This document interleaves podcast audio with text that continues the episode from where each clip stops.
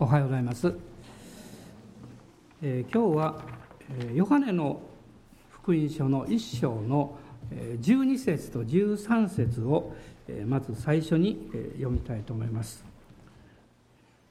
ヨハネによる福音書の1章の12節と13節です、え、よろしいでしょうか？しかしこの方を受け入れた人々すなわちその名を信じた人々には神の子供とされる特権をお与えになった。この人々は地によってではなく肉の欲求や人の意欲によってでもなくただ神によって生まれたのである。神の子供とされる。そういう内容について今朝お話をしたいと思います。あの絵の好きな方はご存知だと思いますけどもあのポール・ゴーギャンという人の、えー、絵ですね「まあ、大地の女」とか「ひまわり」とかとても有名なんですが、まあ、彼が彼はあのフランスのパリに生まれた画家ですけれども、まあ、タヒチに移りましてで、えー、そこでこの1897年に描いた有名な絵があるんですね。彼の作品の中では一番大きなサイズなぜ有名かっていうとその一つはご本人がですねそのカンバスの左の上の方に絵のタイトルを書いてるんですがそのタイトルが結構長い。そしてえっと思うようなタイトルなんですね、まあ、ご存知の方はすぐ思い出すと思いますけれどもこういうタイトルです「我々はどこから来たのか我々は何者か我々はどこへ行くのかこんな長いタイトルなんですね。我々はどこから来たのか。我々は何者か。我々はどこへ行くのか。2世紀の後半にキリスト教の異端の思想家ですけれどもテオドトスという人物がいまして彼のこの残した記録の中にこういう言葉があります。我々は誰だったのか。我々は何になったのか。我々はどこにいたのか。我々はどこに投げ込まれたのか。我々はどこに向かうのか。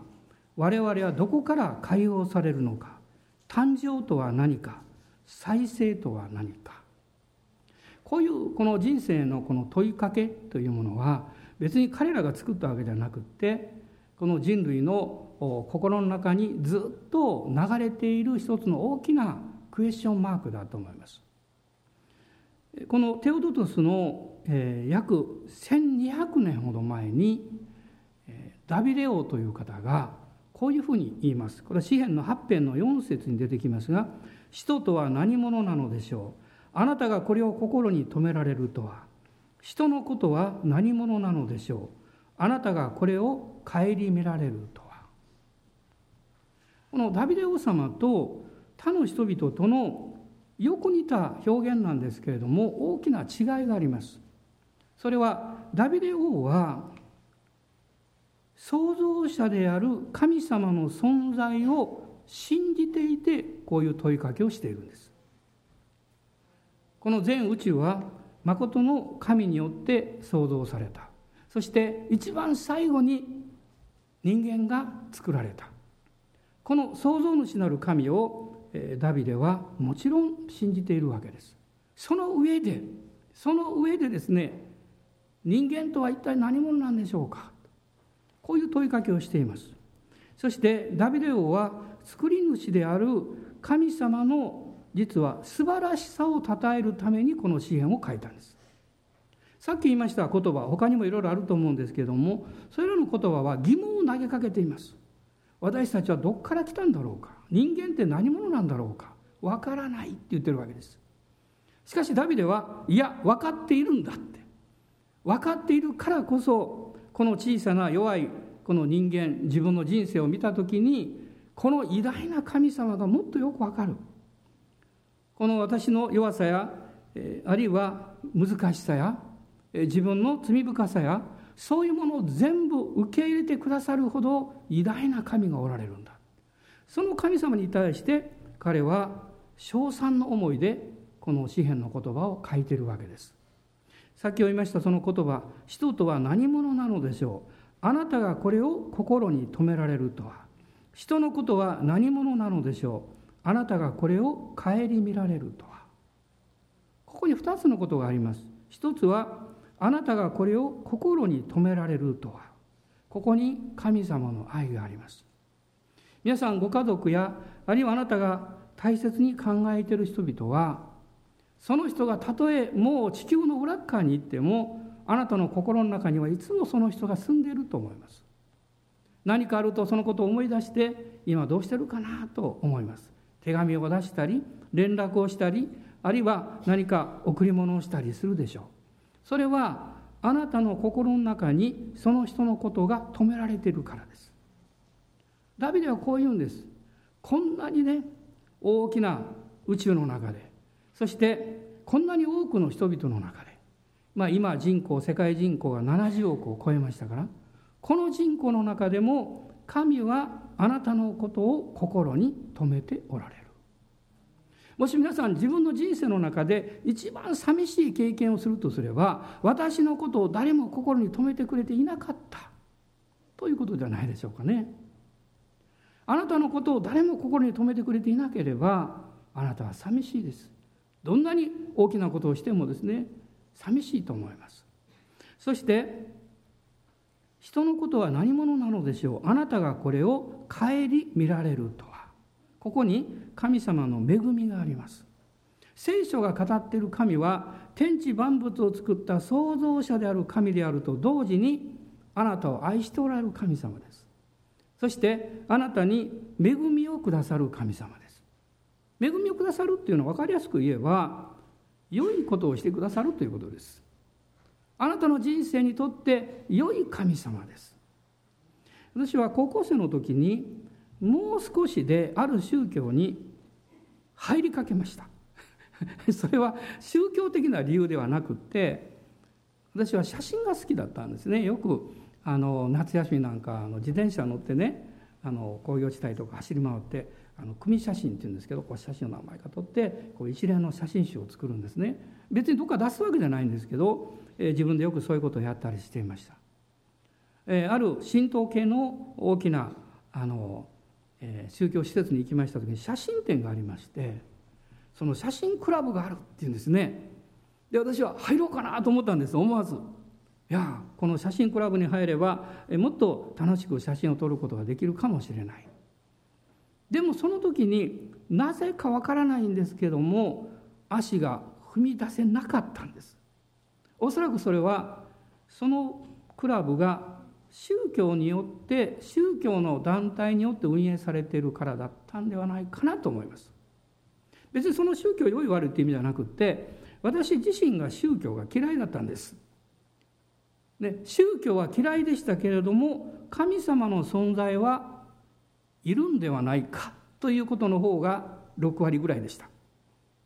なぜかというとですねこんな人間が偶然に生まれるはずがない。で、え、工作をしても難しくて失敗するのにですよ。あのね私何でも壊すのが得意ですからあの壊れると飛んでいくんですね。作り直すぞと思うんですけどもっと悪くなってしまうんですね。そういうことがあるんですけどでもこういうこの自分の体を見てもそうですけどこんな精巧なものがね勝手にできるわけがない。ある人が言いました。鉄くずを積み上げていても自動車にはならない。でも自動車を放っておくと鉄くずになる。つまりこの自然界の法則というのはみんな秩序から無秩序にある出来事からもう壊れてしまう状態に変わっていく。これは一つの法則なんですね。でもその中でですね、えー、私のこの生活この肉体いろんなものを含めてこうもう成功に作られていてそして、えー、この自然界のの運行もそうですし元素もそうですしね不思議ですね。これは誰か偉大な存在者がいない限りそれが人格あるかないかは別にしてですよ。そういう存在者がいない限り宇宙が成り立つはずがないと思いました。だからまあ神という言葉を使うのはあまり好きじゃなかったんですけどそういう存在者を信じていたことは事実なんです。でもそこに一つの自分の疑問が加わってきました。それは人とは一体何者なんだろう。つまり私はどこから来て何のために生きどこへ行くんだろうか。死んだら終わりなんだろうか。こういう疑問だったんですね。でも聖書を通して誠の天地万物を作った神が唯一の神がおられてしかもこの神様は人格を持っておられて私を愛しておられて私の人生に計画を持っておられて私が幸せになることを一番願っておられるんだ。ということが分かった時に非常に魅力を感じました。でも同時に質問が浮かんできました。だとすればなぜ世界に戦争があるんですか？どうして不幸なことがあるんですか？悲しみがあるんですか？どうして私のあの大好きな友達が一晩で事故で亡くなってしまったんですか？そういうですね疑問というものが心の中にあってなぜそういうものがあるのかということを理解することは到底できませんでした。しかし一つのことが分かりました。それは神によって作られたこの宇宙そして、えー、世界そして人間そこに罪が入り込んできてしまった。罪が入り込んできてしまった、まあ、つい先日私はある銀行に行きまして、まあ、教会のあの献金をこう,、えー、こう入れるの機械 ATM の機械ね。でその時はあの効果がたくさんあったんですよ。ね、効果を入れると効果があるとか誰か言いましたけど効果があったんです。本当にあったんです。機械が止まっちゃったんです。そうしてあれね止まるとね銀行の方大変だと思いますよ。でどうしたもんかなと思って銀行の方来られてですねすいませんこれね夕方までかかるんです。といろんなもの入ってるのを全部出して整理してですよ。そしてあのちゃんとこう知らせなきゃいけないからね。申し訳ないなと思ったんですけどね。なぜ止まったかっていうとその効果の中にこれは私の責任だと思いますが小さなクリップが1個入ってたんです。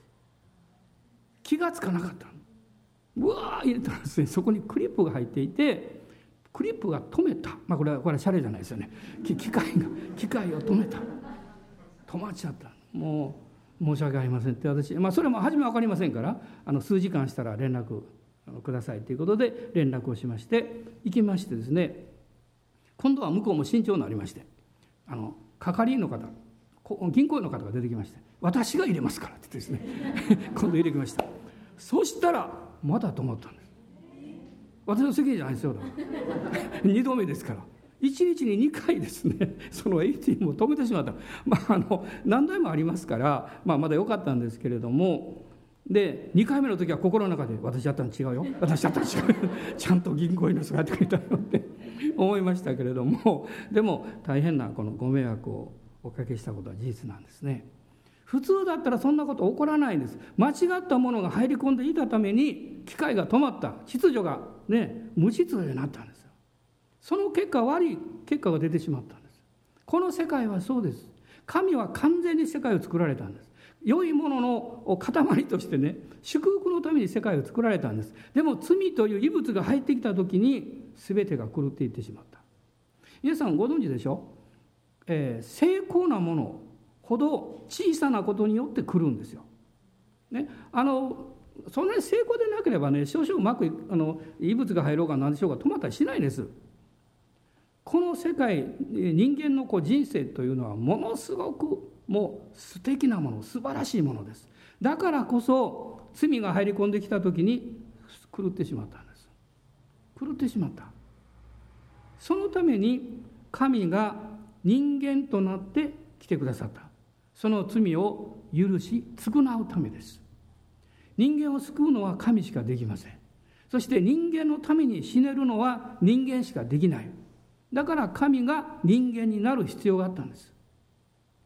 しかもマリアさんを通して精霊によってイエス様は身ごもられておいでくださいました。それは普通に生まれると罪の性質を受け継いでしまってあなたは私の罪を許すことができないからなんですよ。そしてイエス様が十字架でかか十字架にかかって死んでくださってね復活されましたね。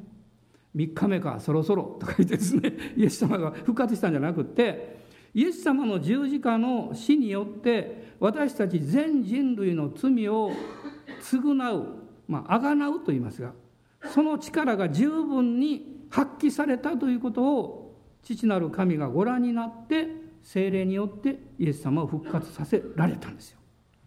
だからイエス様の復活というのは私たちの罪の許し永遠の贖いが完成されているということのこれは証拠なんです。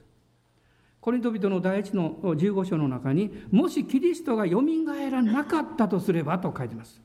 もし復活がなかったら私たちはなお罪の中にとどまっているものになる。そして私たちの信仰は虚しいと書かれています。今日私たちがイエス様を信じるその力があるというのはイエス様の十字架の贖いが完全だから。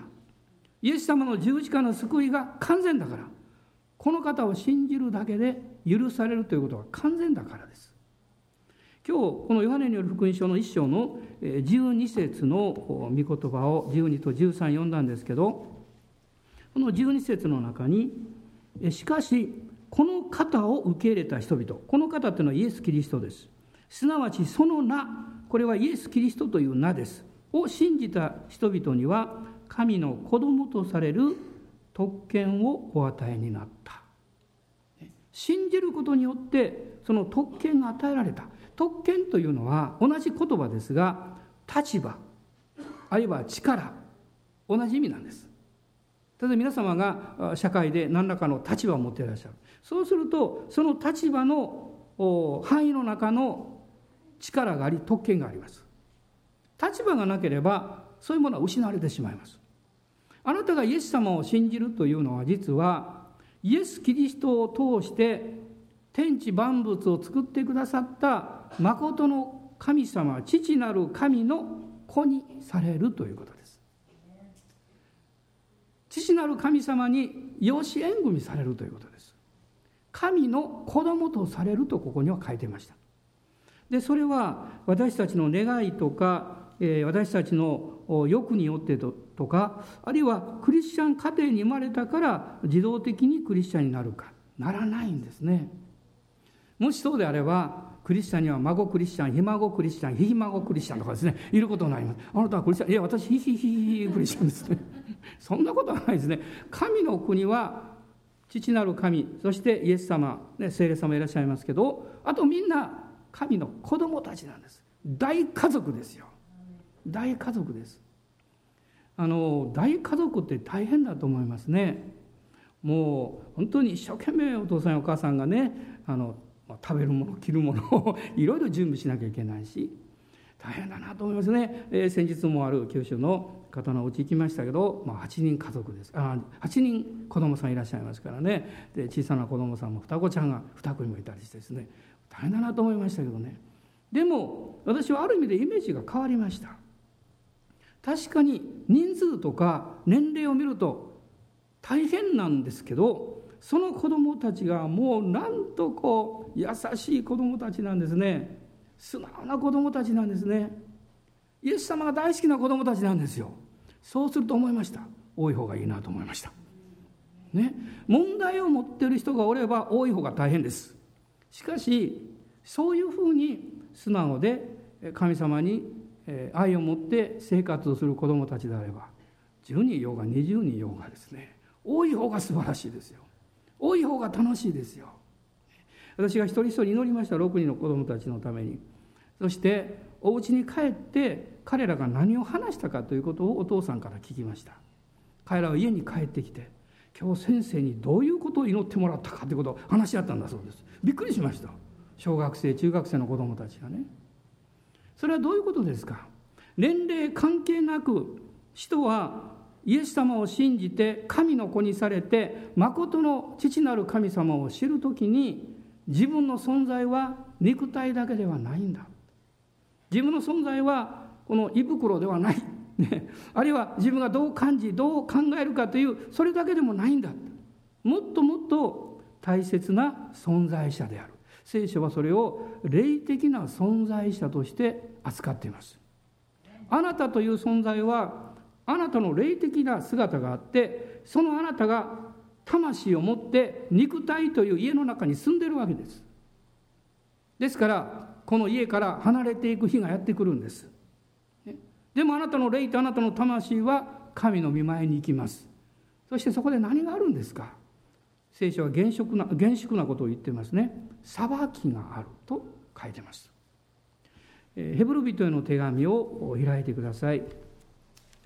ヘブル人への手紙の9章9章の最後の方です。399ページですね。9章の26節と27節。まあ28節まで読みましょうか。26から28まで読んでください。どうぞ。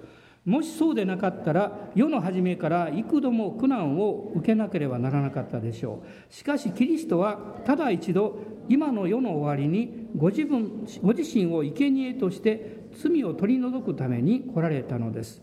そして人間には一度死ぬことと死後に裁きを受けることが定まっているようにキリストも多くの人の罪を負うために一度ご自身を捧げられましたが二度目は罪を負うためではなく彼を待ち望んでいる人々の救いのために来られたのです。人間には一度死ぬことと死んだ後裁きを受けることが定まっている。私分かったんですよ。教会に行って。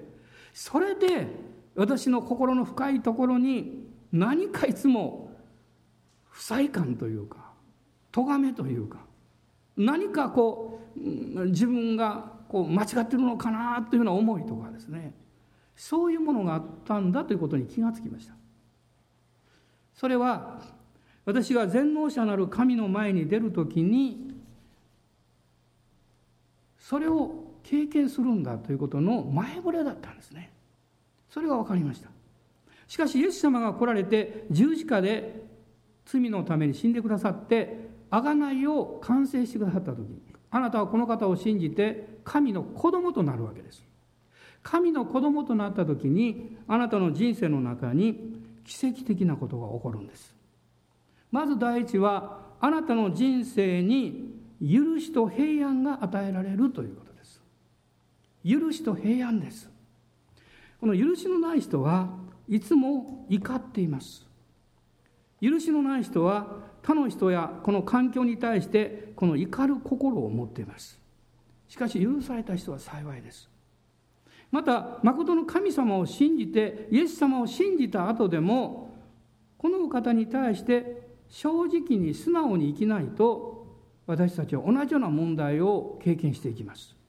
聖書はですね神の怒りがとどまっているという表現を使います。あの何かこう炭火をこう頭の上に置かれたようなね。その結果この私の心の深いところに何かあの裁かれなきゃいけない。そういうこのものがあるんですね。でもイエス様が十字架をで償いをしてくださった時にそれが取り除かれたんです。取り除かれたんですけど取り除かれたことをはっきりと信じていない人。それを理解しない人は悪魔に騙されます。まだあなたの罪は許されてませんよって。なるほど。そう言えば記憶は残ってるなって。ああのこと覚えてるなって。で私は許されても覚えてますから。そこに悪魔が嘘を言ってきます。でも御言葉をしっかり信じている人イエス様をしっかり信じている人はいやその記憶は残ってるけれども私のその罪は私のその問題はイエス様の十字架によっても許されている。ハレルヤと言えるんです。皆さんお隣の人言ってください。ハレルヤってね。ね、その言い方によって確信持ってる人かどうか大体分かります。後で言いますけど。後で言いますけどね。だからあなたがどういう状態であろうが今までどういう人生であろうがイエス様は許してくださったんですよ、ね、それをもし私たちが疑うとすればそれはイエス様の十字架の価値を低くすることです。その価値を過小評価することです。このイエス様の救いのによって人生の罪が許される。そして平安が与えられるんです。あのサウル王という人のことを私は朝考えていまして第一サムエルの18章の8節というところちょっと旧約聖書で難しいんですけれども開いていただけますでしょうか？18章の8節。まあ、これはあの6節7節から読みますと455ページになりますがダビデがですねペリシテ人に勝利をして帰ってきた時に、えー、女たちが出迎えた。でこの7節で女たちはこう言いました。女たちは、え、笑いながら繰り返してこう歌った。サウルは千を打ちダビデは万を打った。その時です。その後一緒に読んでください。8節。はい。サウルはこの言葉を聞いて非常に怒り不満に思って言った。ダビデは万をには万を当て私には千を当てた。彼にないのは多いだけだ。サウルは怒ったんですね。自分の部下の方が自分よりも褒められたので 怒ったんです。本当のリーダーじゃないですね。本当のリーダーであれば部下が褒められたら喜ぶはずです。でもサウルは喜ぶどころか怒って考えたんです。彼にないのは多いだけだということはいつか王位を奪われるんじゃないだろうか、ね、皆さん何か嬉しいことがあった時にその嬉しいことに一緒に喜ばないとあなたの中には妬みが入り込んできます。いいですか？悲しい人がいた時に一緒に悲しまないとあなたの中には高ぶりや高慢が入ってきます。サウルはどうして怒ったんでしょう？確かに普通に考えるとこの王位を奪われるかもしれないと思うかもしれませんが彼がこういうふうな発想をしたということが問題なんです。問題が来た時に問題よりもあなたがその問題にどう対応するのかその問題をどういうふうに受け取るのかそれをどう解釈するのかこれがあなたの人生を決めていきます。サウルのこの不幸はどこにあったのか。たった一つのことです。神に対して心からの悔い改めをしなかったということです。悔い改めをしなかった。その理由が原因が書かれているんですね。それは、えこの少し前ですけれどもサムエル記の15章ですね。15章にそれが出てくるんです。15章。まあ、内容をかいつまんで言いますと神様がサウルにアマレクを打ち滅ぼせとおっしゃいました。でアマレクの王様アガグと言ったんですけどところが大勝利をしたんですけれども神様は全てをもう整絶せよ。全てをもう良いあの動物も全部そうですけど全部殺せとおっしゃったんです。まあ、非常に残酷に聞こえるかもしれませんがそれは当時のですねもう非常に悪に満ちた不道徳な状況の社会にあってはそのことは分かるんですね。それ少しでも残るとそれが入り込んでくるんです。でその時にサウルはどうしたかっていうとこの15章の9節です。聖書を開いている方は一緒に読んでください。しかしサウルと彼の民はアガグとそれに加えて羊や牛の最も良いもの子羊とすべての最も良いものを惜しみこれらを整絶するのを好まずただつまらない値打ちのないものだけを整絶した。サウルは計算したんですね。こんな良いものを殺さんでもいいだろう。ね。この牛残しといたら役に立つよ。とかね。後で食べたら美味しいかもとかですね。なんかいろいろ考えてですね。あの惜しんだんです。羊や子羊やえー、この牛は最も良いものを惜しんで問題はここです。惜しんだということは彼は神様が豊かな方であり良い方であるということを心から信じていなかったんですよ。神様がそういう方だということを信じていたらあなたは喜んで従うでしょう。喜んで捧げるでしょう。喜んでそのように使えていくでしょう。でも私はちょっと自分の時間を守らないと。自分のこの財産を守らないと。で自分の仕事のこの分はねあの先にやってしまわないと。それはあなたが神が本当に良い方であるということを本気で信じてないからですよ。だから惜しむんですよ。その結果どうなったんですか？彼は神様から裁きを受けました。そしてこう言われたんです。22節一緒にどうぞ。するとサムエルは言った。主は主の御声に聞き従うことほどに全焼の生贄やその他の生贄を喜ばれるだろうか。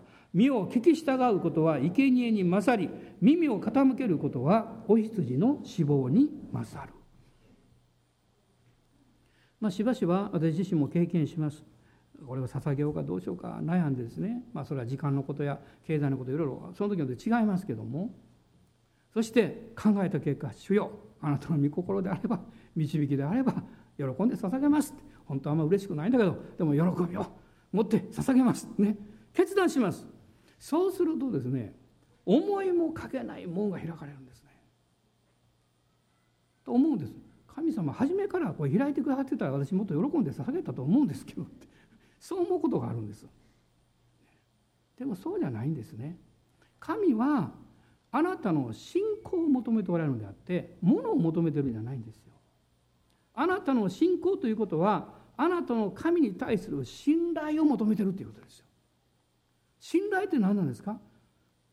時が良くても悪くても状況が良くても悪くてもついていくということなんです。それはあなたがその人を信頼してるからです。良いものをもらう時だけついていくんだったら信頼していないんです。悪くなったら離れていくのは友達じゃないでしょう。状況が悪くなると心が変わるとすればその人は利害関係で、ね、関わってるだけで友達ではないですよ。神様はその信仰をご覧になる。まあこういうふうに考えると残念ですね。サウルもダビデもどちらも精霊に満たされて油葬儀を受けたんですよ。どちらも。でもダビデの心は主を愛する心に変えられました。サウルの心はいつも自分を守る方にとらわれて捧げることできなかったんです。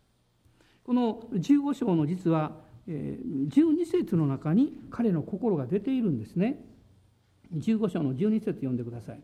翌朝早くサムエルがサウルに会いに行こうとしていた時サムエルに告げて言うものがあった。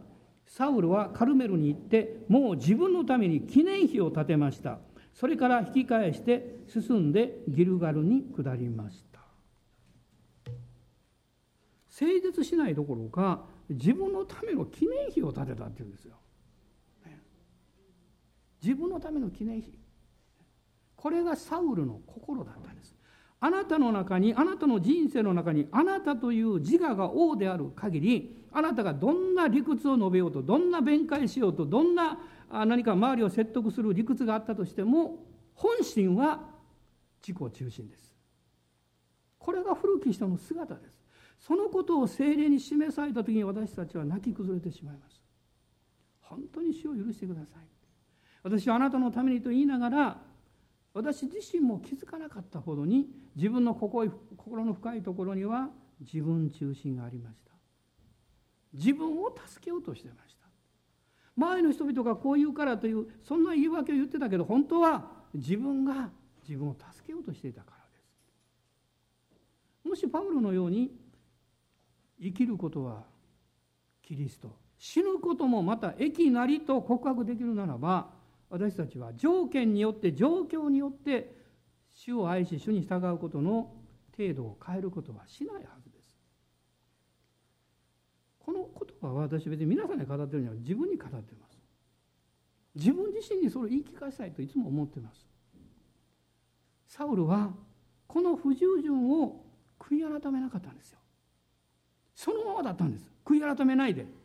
だからこの大切なことが起こった時につまり本来はですねこの優秀な部下を得て嬉しいってそうすればダビデはもっとサウルに仕えることができたでしょう。でもそれを閉ざしたのはサウル自身でした。皆さん今のあなたの信仰今のあなたの主に使う従っていく生き方に何か妨げがあるとすれば少し踏みとどまってください。そして過去をちょっと振り返ってください。過去のどこかで悔い改めなければいけなかったことをそのままにしていないでしょうか。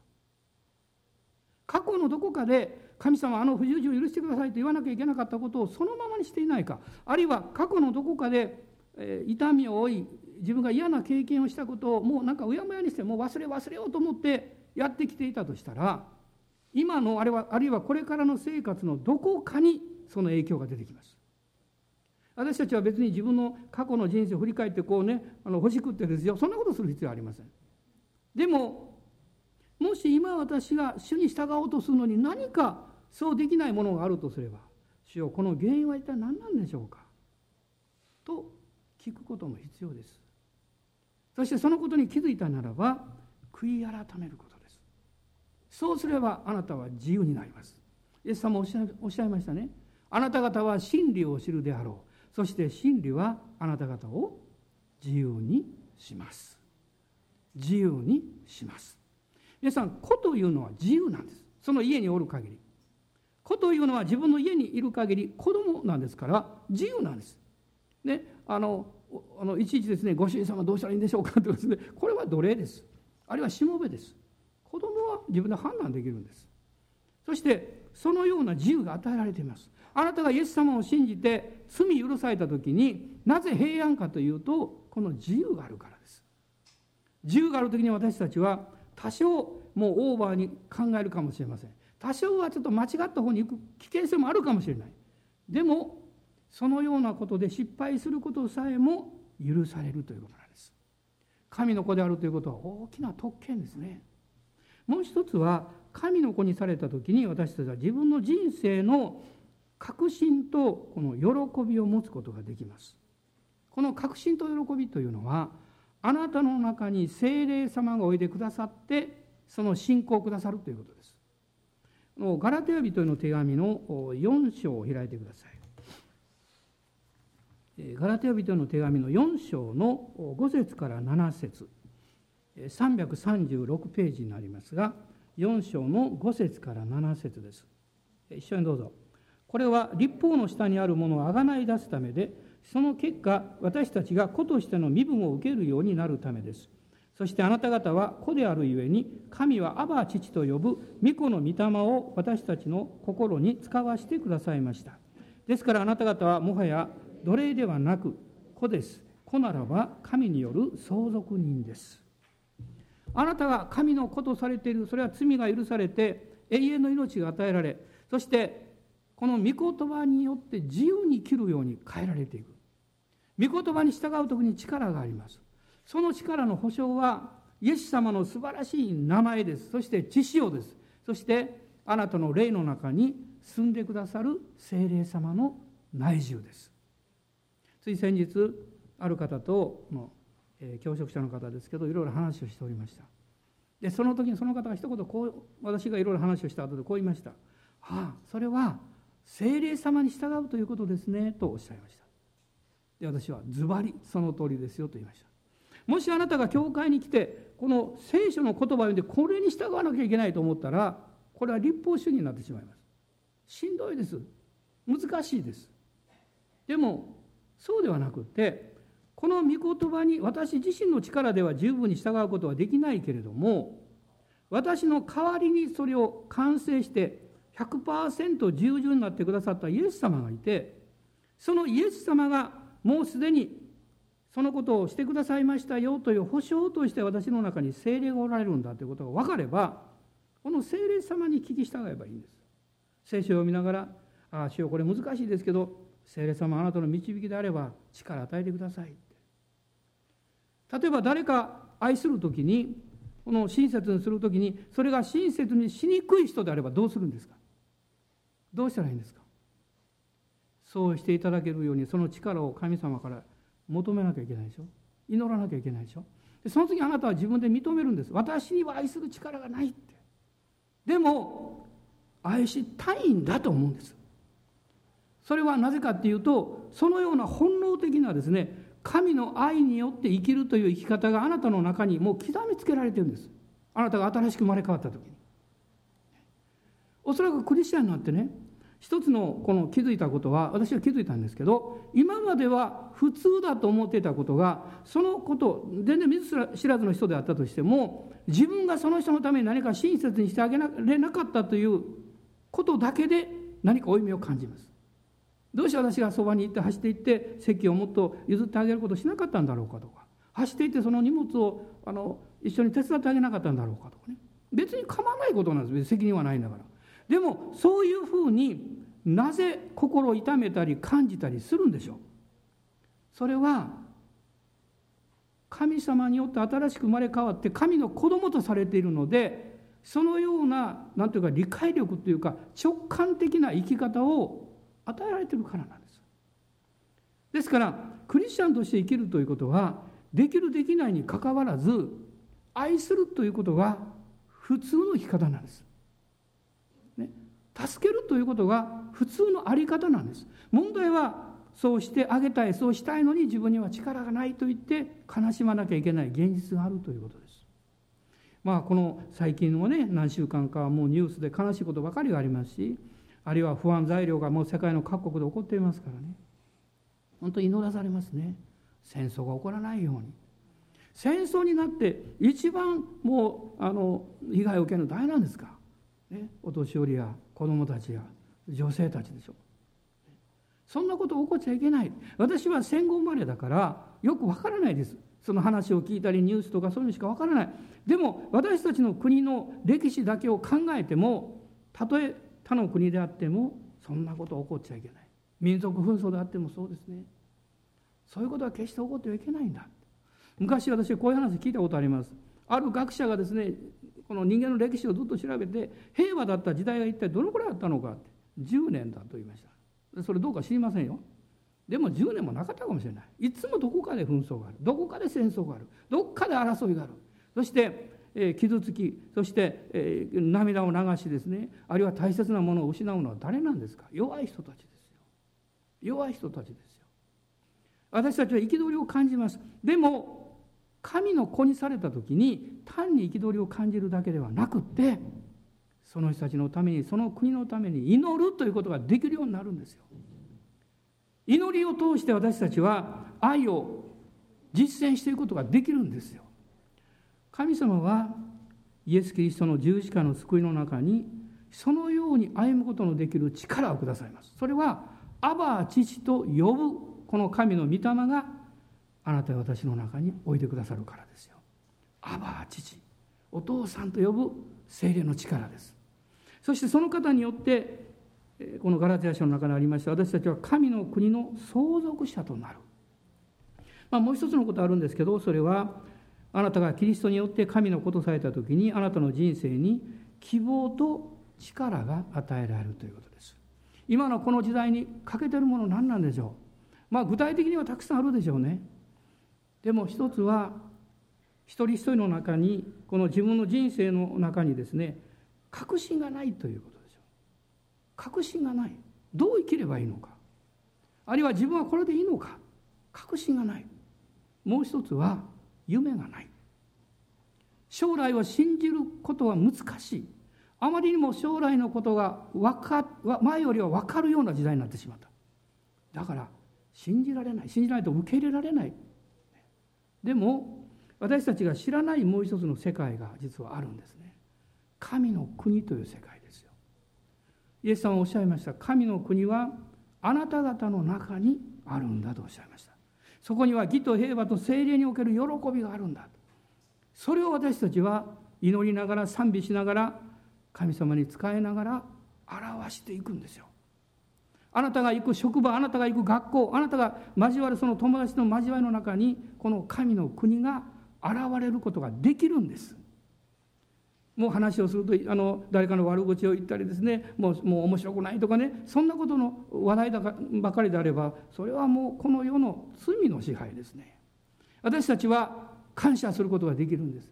祈り合うことができるんです。弱い人に大丈夫だということができるんです。苦しいという人にね一緒にお祈りするよと言ってあげることできるんです。それはあなたが良いお父様である神様を信じてるからです。イエス様の十字架を通してその方を知ってるからです。先日一人の姉妹が主を愛する姉妹が天国に帰られましたけどまあ感謝なことに私は、1週間か10日ぐらいほぼ毎日電話ですけど祈ることできました。もうその病がものすごく重いものであってこの地上を去っていく時が間近だということは私も分かってましたし本人も分かっておられたでしょう。でも祈りました。どう祈ったと思いますか？神様どうぞ勇気を与えてください。そしてあなたの力によって癒してくださいと祈りました。実際は永遠の癒しの方に入っていかれましたけどでもその時にその方が「アーメンアーメン」と言って遠い電話の先ですけどいつも確信を持っておっしゃいました。イエス様の恵みと力が今日もあなたの上にありますようにと私は大胆に祈りました。そしてそれを受け取られました。私たちはいついつ召されるか分かりません。でも大事なことは今という一瞬が神様の愛によって満たされ希望と力に満たされた人生であるということが大事なんじゃないでしょうか。明日の保証なんてこんなものはいつでも崩れてしまいますよ。でもキリストを信じた時に与えられる永遠の命と罪の許しとそして精霊によるこの保証平和喜びそして感謝はいつまでも続きます。愛は常しえに絶えることがないと書かれているからです。どうぞお立ち上がりください。主を礼拝しましょう。の素晴らしいイエス様を崇めたいと思います。まだイエス様を信じて信じるチャンスがなかった方いらっしゃったら今日この時に信じてください。私よく分かりませんけどイエス様信じますとどうぞおっしゃってください。心の中に祈ってください。私の人生を変えてくださいと。私がどんな人生であっても私の人生を通して私が出会う関わる人々を少しでも幸せにできるような喜びを分かち合っていけるような最悪の状態の中で笑顔をこう上げることができるようなそういう人生に変えてください。主は変えてくださいます。あなたが何十歳であろうが関係ありません。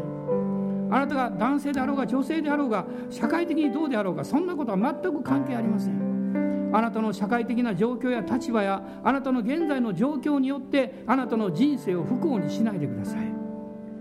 イエス・キリストによって私たちは幸いな人生を送ります。神の子とされてるからです。アーメン。感謝します。主の皆を褒めたたえましょう。ハレルヤ。おーハレルヤ。イエス様感謝します。感謝します。どうぞ祈ったことない方も祈ってみてください。イエス様感謝します。と言ってみてください。イエス様信じますと。アーメン。ハレルヤ。ハレルヤ。主が今日もあなたに勇気をくださいますように。あなたに健康をくださいますように。あなたの生活の必要を助けてくださいますように。アーメン。イエス様感謝します。ハレルヤ。ハレルヤ。おーハレルヤ。弱ってる人に元気を与えてください。悩んでる人に希望の光を与えてください。迷ってる人に主よこれが道だと教えてください。私が道であり真理であり命であるとイエス様おっしゃいましたからあなたが語ってください。共に祈ります。共に賛美します。ハレルヤ。おーイエス様感謝します。罪に騙されないでください。サタンに騙されないでください。あなたの人生が不幸であるかのように騙されないでください。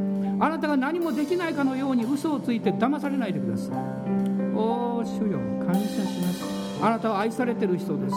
あなたは価値のある方です。イエス様の十字架の恵みを受けるに価値のある人です。アーメン感謝します。おおイエス様感謝します。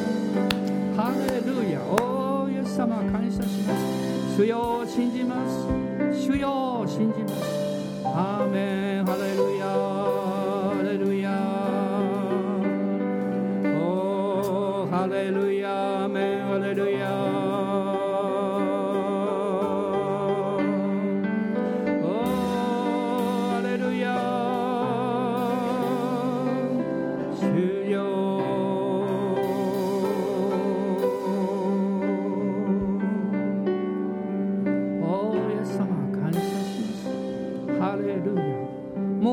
生活に関してあなたの将来に関してあなたの人生に関して嘆くのをやめましょう。